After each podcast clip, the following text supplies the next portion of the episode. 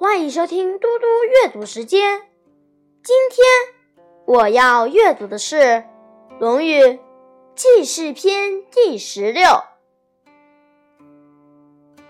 孔子曰：“天下有道，则礼乐征伐自天子出；天下无道，则礼乐征伐自诸侯出。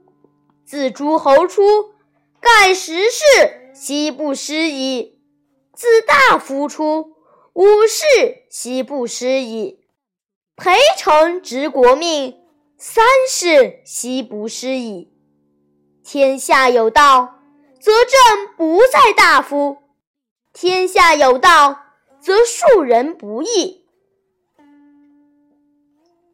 孔子说：“天下太平时，礼乐制度和征伐都由天子决定。”天下混乱时，礼乐制度和征伐便由诸侯擅自做主。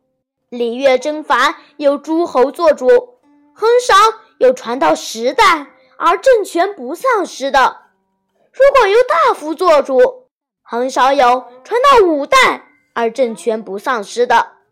如果大夫的家臣操纵了国家政权，那就很少有传到三代。而政权不丧失的，天下太平，政权不会落到大夫手中；天下太平，百姓不会议论朝政。